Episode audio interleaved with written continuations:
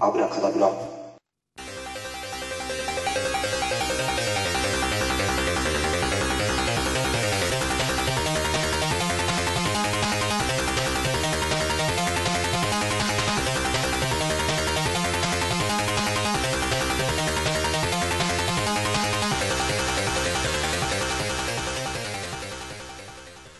はいミスターコウキですはい。虫見のどもんきゅう太郎です。よろよろしくお願いします。はい。今回103回目となりますが、はいもう、なんでしょうね。前回のキャビンフィーバーに続いて、 うん、まあこれはメジャー映画だとは思いますが、メジャー映画でしょ今回のははい。ねだって主演のね彼はノはい。ミネートされたんでしょこれであ、そうなんだ。来るにらしいよ来るにうんそっか。あとあれだよね。渡良地さんでも言ってた、なんか、リクさんと話してた、アナ・ケンドリックス、ケンドリックああアナケンああどうなのミスターねおお二人さあの二人ねお二人とも可愛い可愛いって言ってたけどさあの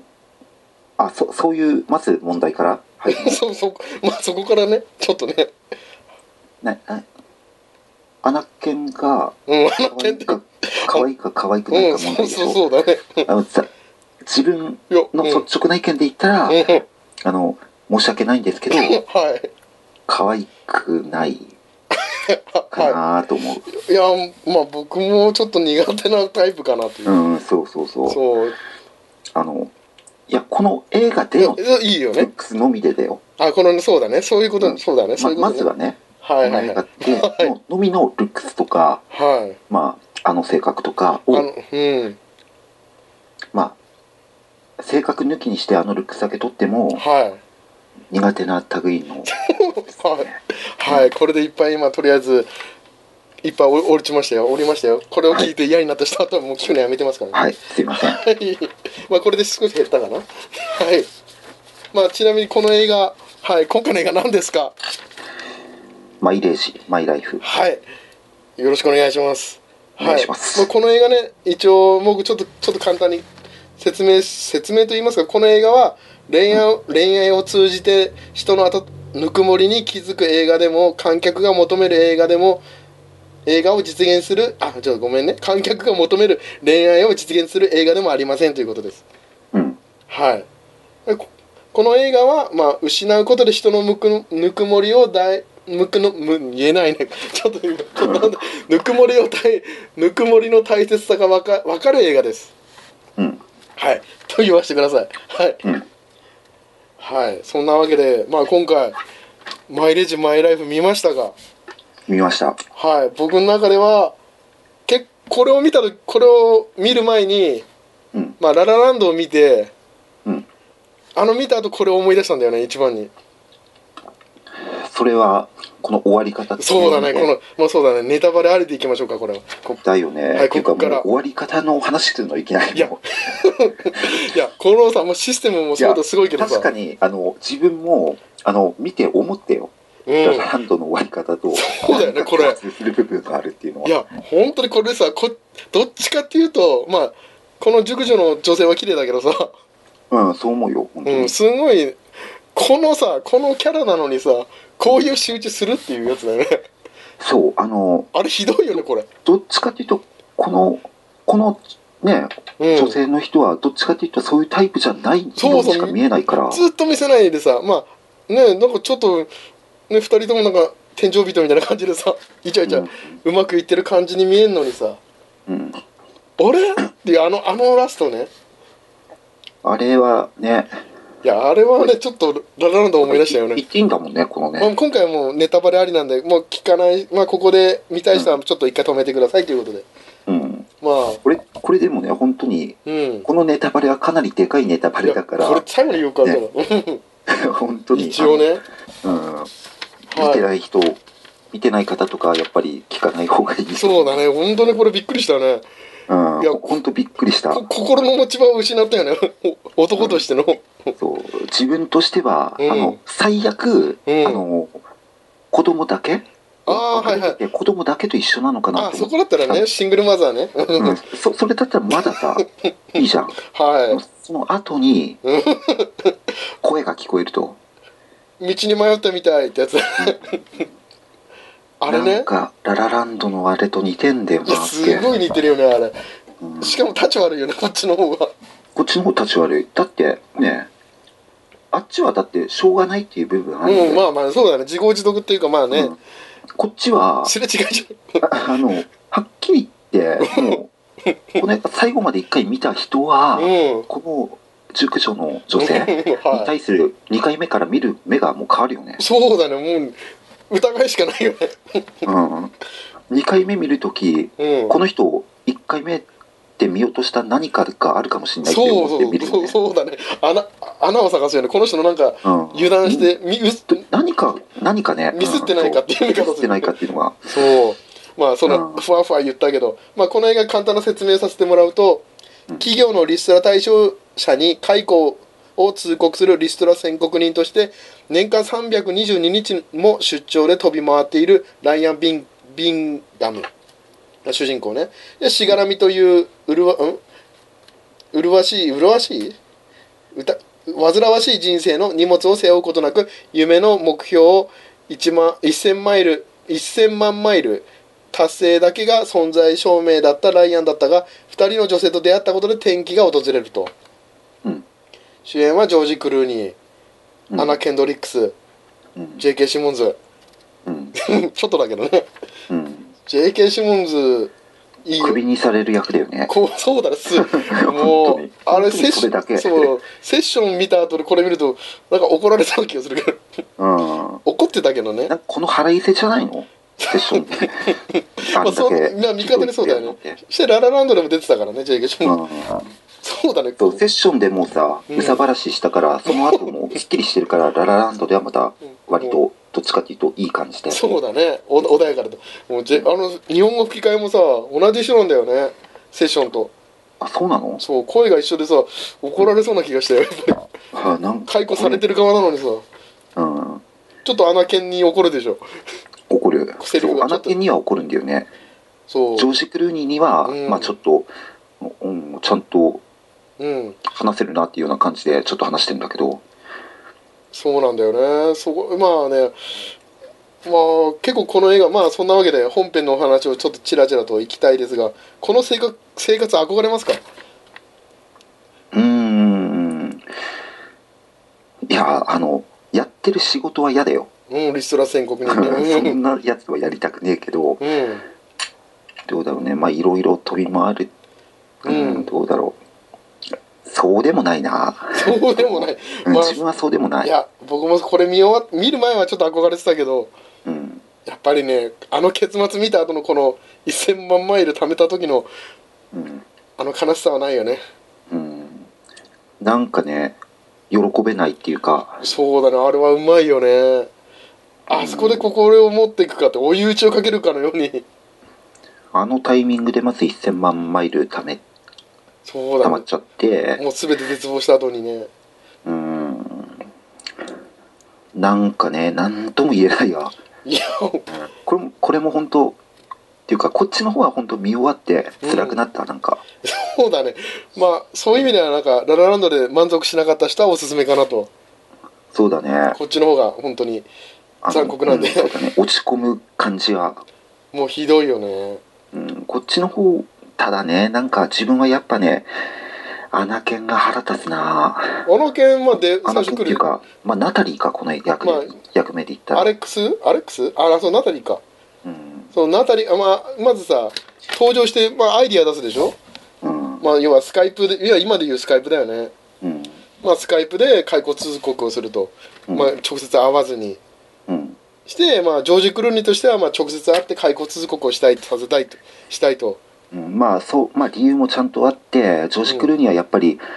ただ解雇通告っていうよりも、うん希望を持たせてうん希望を持たせるっていうことをしたいっていうのそうもだねうん直接会う理由そうなんだねうんうん、で、まあ、ナタリーの方はそのトラブルなく辞めさせるっていうまあそうだねううんん会社にとってもトラブルなく辞めさせるっていうのが目的だから、う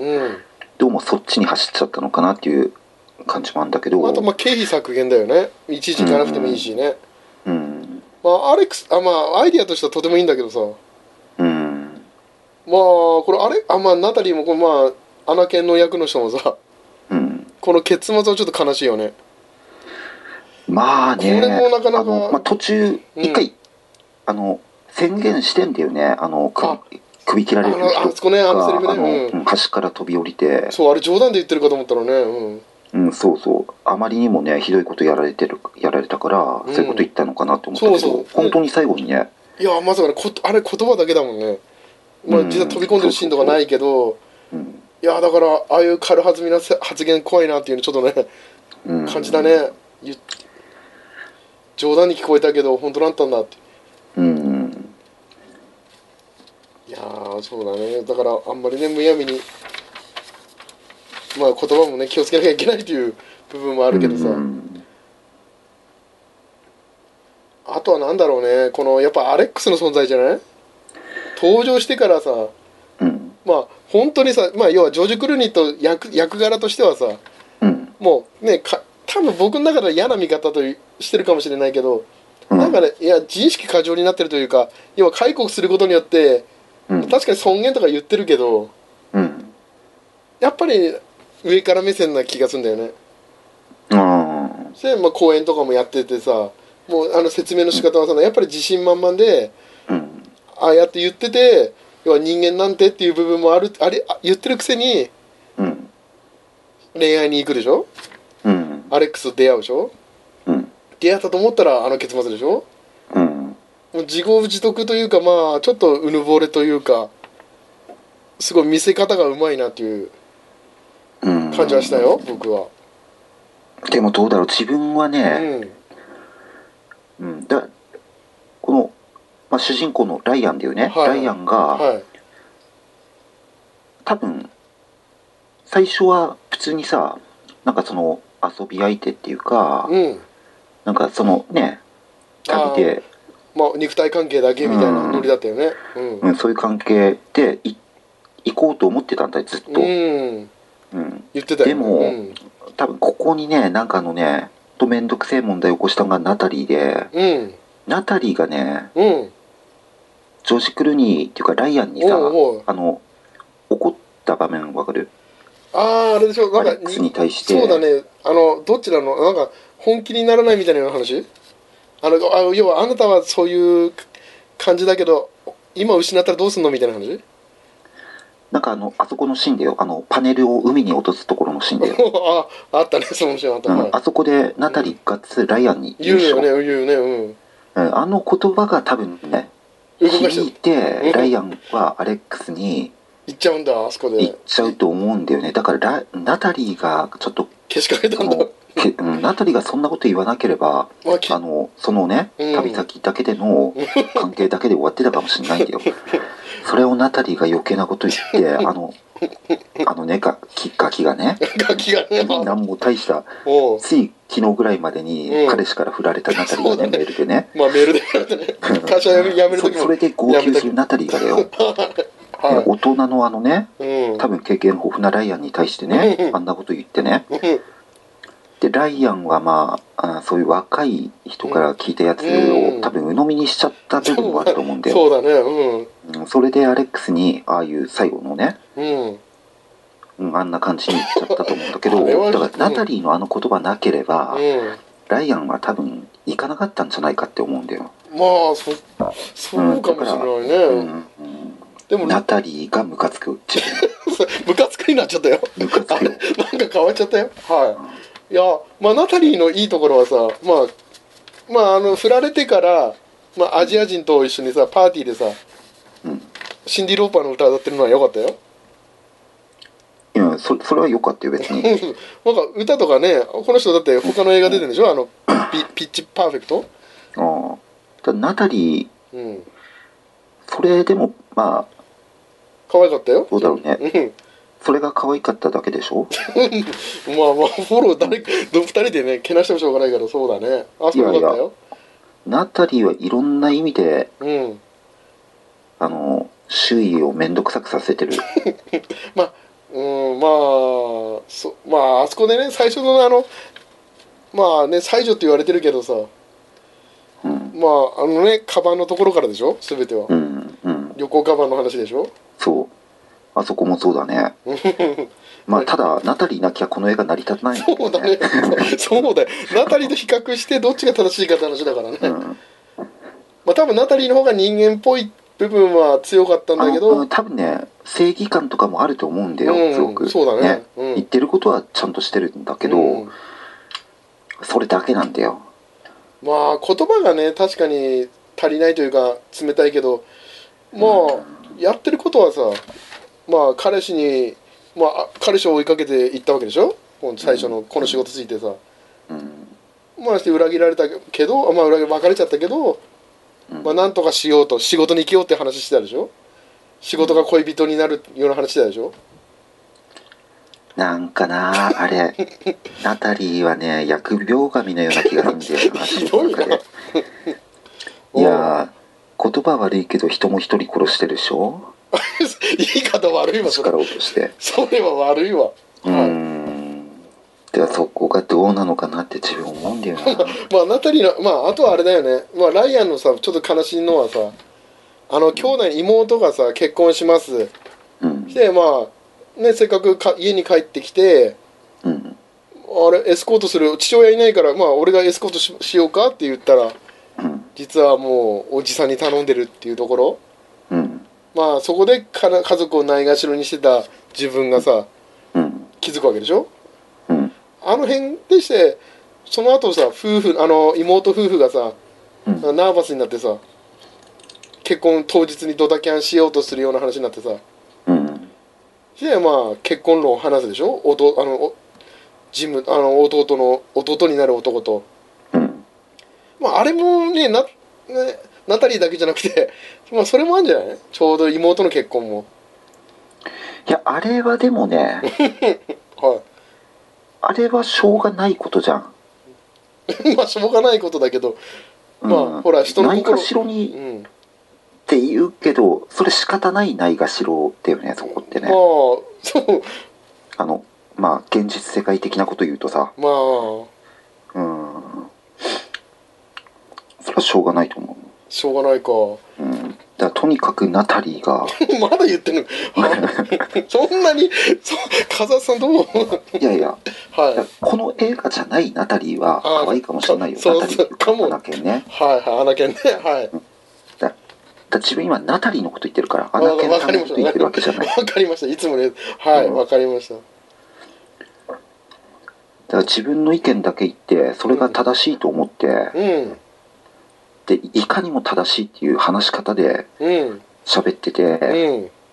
でも結果それでみんなを不幸にさせてるっていう。 もう、はなんかねい。、うん。ものすごく立ち悪 い人にしか見えないね。いや、でもさ、ほらさ、あそこで成長、まあ、じゃあ、こっからもうちょっとね、後半で、多分怒涛でいきましょう。ちょっとこの辺からネタバレいきますか。もう本格的に。うんまあね、そんな困難はあってさ、結局アレックスとさ、もう本気になろうとして追いかけるわけでしょあの、ナタリーの声聞いてさ、うん、行ったらさ、うん、家族いるわけでしょうん、してさその後さあのセリフそのなんだろう電話するでしょ2人でアレックスと、うんいやしてあのあアレックスはあれは私の現実なのって言うでしょうん、でジョージ・クルーニーがそこでさ、ん俺も現実の現実の一部かと思ってたけどっうん、ていうセリフはちょっとね切なかったけどねうん、して、まね、追いしてそれを追い打ちかけるのにさ、私は大人なのって言ってさ私に会いたくなったらまた電話してってさ、うん、もうねこのなんだろうねこの負けた感これもう大人感じゃんでもこれも、ナタリーと一緒に旅してなかった ら、こんなことになんなかあったんだれよちょ。っと今僕アレックスの方にちょっと怒りを行くかなって思ったんだけど行かなかったねいや、アレックスのやってることはうんど、自分否定できないと思う よ。浮気でしょこれ、いや、それはそれでしょうがないよね。そっちあれあれ浮気はいいのういんや、これ自分がやられてたりとかしたら嫌だけど、そうそうそううんね、じゃあ全く関係なしに、まあ、外国だし、うんしかも映画だし、ね、この話の中でうん見てると、まあでも、しょうがない部分もあるよねいいやいやつもああいうふうにいたってアレックスだってうん言ってるわけでしょ、まあそうだねお金ねね使っ旦那さんのお金で言ってんじゃ言ってんじゃないのあれ、うん、お金なんかひひ飛行機でのやっぱりそんなところでも絶対寂しくなるじゃん、そうねまあだって旦那の金使ってさビジネスウーマンとかね演じてさ、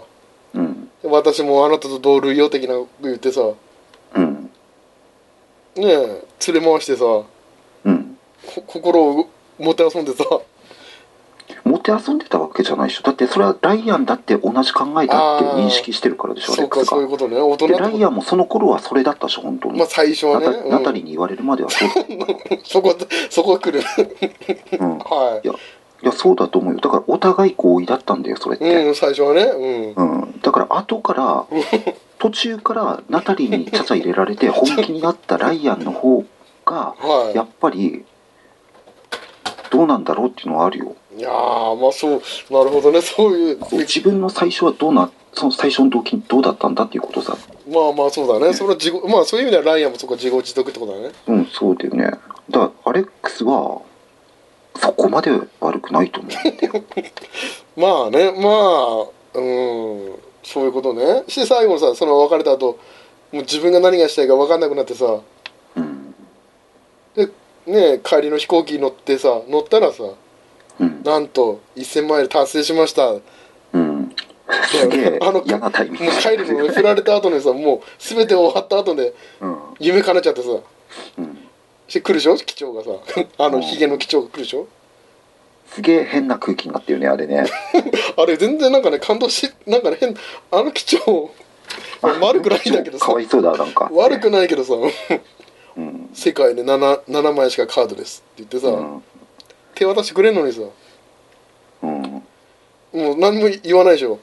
うん忘れちゃったってかその言葉をさうん振られた後だしさうんで周りのね視聴率 CA の方たちもうんうんうんって感じになったでしょ あのあの空気ね悲しいあけどの空気はすごいうん何とも言えないあの空気のなんかあれリアルだけどね、うんあれリアルあれジョージ・クルーニーの演技すごいけどねすげえいやこの、ね、シーン見てほしいねここうんもうね最初はさ1000マイルのためにさもう、ね楽しんで飛行機いろんなところにさマイルを使ってたじゃん貯めるようにたうんご飯食べるところもマイルうんもうほんと空港のね近辺で頑張ってたのにさうんこの仕打ちかっていう、ねうん監督のこのね怖いところ怖いわやだいやーしてまあその後戻ってきたらまあナタリーが退職してたとうん、して携帯メールで退職とうん、メールでやめますってミスターここ嫌いでしょね携帯メール で退職すとお伝えるっていう礼儀がなってないってあの調子言ってたけ どお前さん最初だってね 解雇通告をそのスカイプみたいなやつでやってる ってそれそっちも常識ねえじゃんって ねそういうツッコミ入れたくなるよねそうだねどっち行くどっちもどっちなんだけど、うんまあライアンが一番ふんわりで、ね、なんかあそこのシーン悲しいよねもう、まいやでも最後も救ったのはさそのもう要はそのナタリーがさあうんいね転職して戻っていくじゃんなんか新しいところでうんでライアンからの推薦状が来るじゃんうんあれちょっとうるっとくなかっいやーあれもう自分の中で悪魔の推薦状にしたたかっなたんんででなあそこ涙じゃないのあそこをその会社になんか持ってくっていうような感じ あ不幸の手紙みたいなやついやうんあそこかライアン良かったでしょいやライアンは良かったけどそこでうんナタリーがまあまたなんかしでかすいうんしでかすんだろうなってなんか人の人生をなんか悪くさせるようなことそう来ましたねはうんいいやーそんな感じでねいやーまあそんな感じでいろいろそろそろ時間ですかねですねいやいやまあ最後にねでもこれいろいろやってきましたがあと、はいまあちょっと疑問がはいあのビロードウサギってわかるえビロードウザギって何あのさあの結婚式でおじけづいた人がさ、いはいはいなんかビロードウサギの本を読んでたしシーンわかるビロードウサギって何えちょっと僕全然分かんなかったえウサギ何読むって何まああのジョージ・クルーニーがさ、うん結婚にねうんなんか不安になってはい逃げてた男の方にね、あいい子ねまあ、いずれ弟になるかなんかわかんないけど、うんのとこにさうんうん説得しに行くでしょ行くねうんそこでなんかあの人本かなんか読んでてうわ読んでたねこれ読でんで押たし気づいたとかってなんか言ってさあそうかそれが「ビロードウサギ」とかって言ってうんでジョージ・クルーニーが「まあいい本だよな」とかなんかそんなようなこと言ってたけどほうその「ビロードウサギ」ってどんな内容なのか全然わかんないけどちょそっとれっしていや先生知ってるかないやと思ってちょっとごめんし調べてみるよせっかくパソコンなんだしうんビロビロビロードビロードうさぎああすごいなんかあるねビロードウサギ童話だうんどんな話なのそれってちょっとねお重いのかこれあれねあできたあビロードウサギあったすえー、っとんここにえビロードあこれはマーマージェリーなんだかビアンコさんの作品 2007年の書本だね、あらすじは内容はえーとちょっと重いなこれ随分え最初ビこのビロードでできたウサギは大変立派でしたクリスマスの靴下に入ってるところはそれは素敵に見えましたウサギもウサギをもらった坊やは大喜びあ消えちゃったちょっと重くなっちゃったえうんぬんかんぬんがあってんさちょっと待ってねなんか人形の話なのかなあやめちょっと待ってねうんうんはい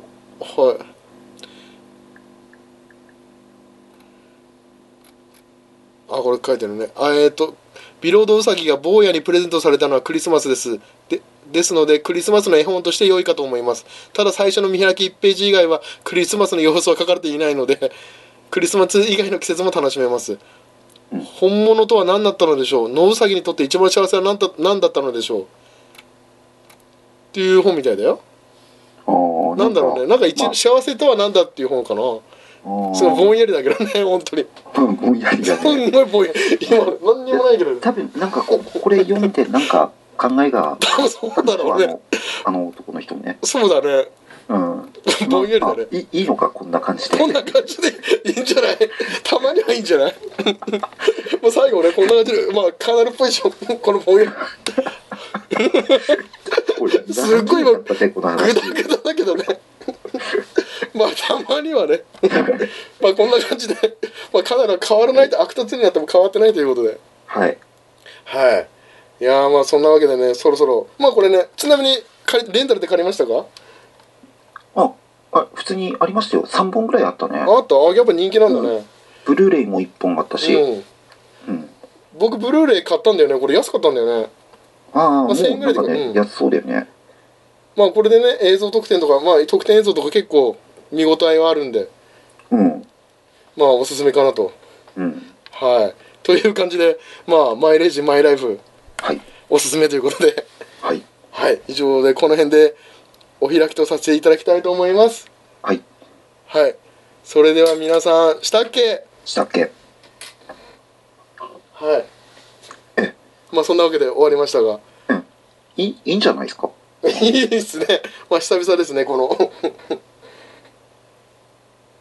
いやー言い過ぎたかないや、言い過ぎてもいないんじゃないまあいいんじゃないでも いいんじゃなでいも本当この映画に対して思ったことを素直に話しただけだからねは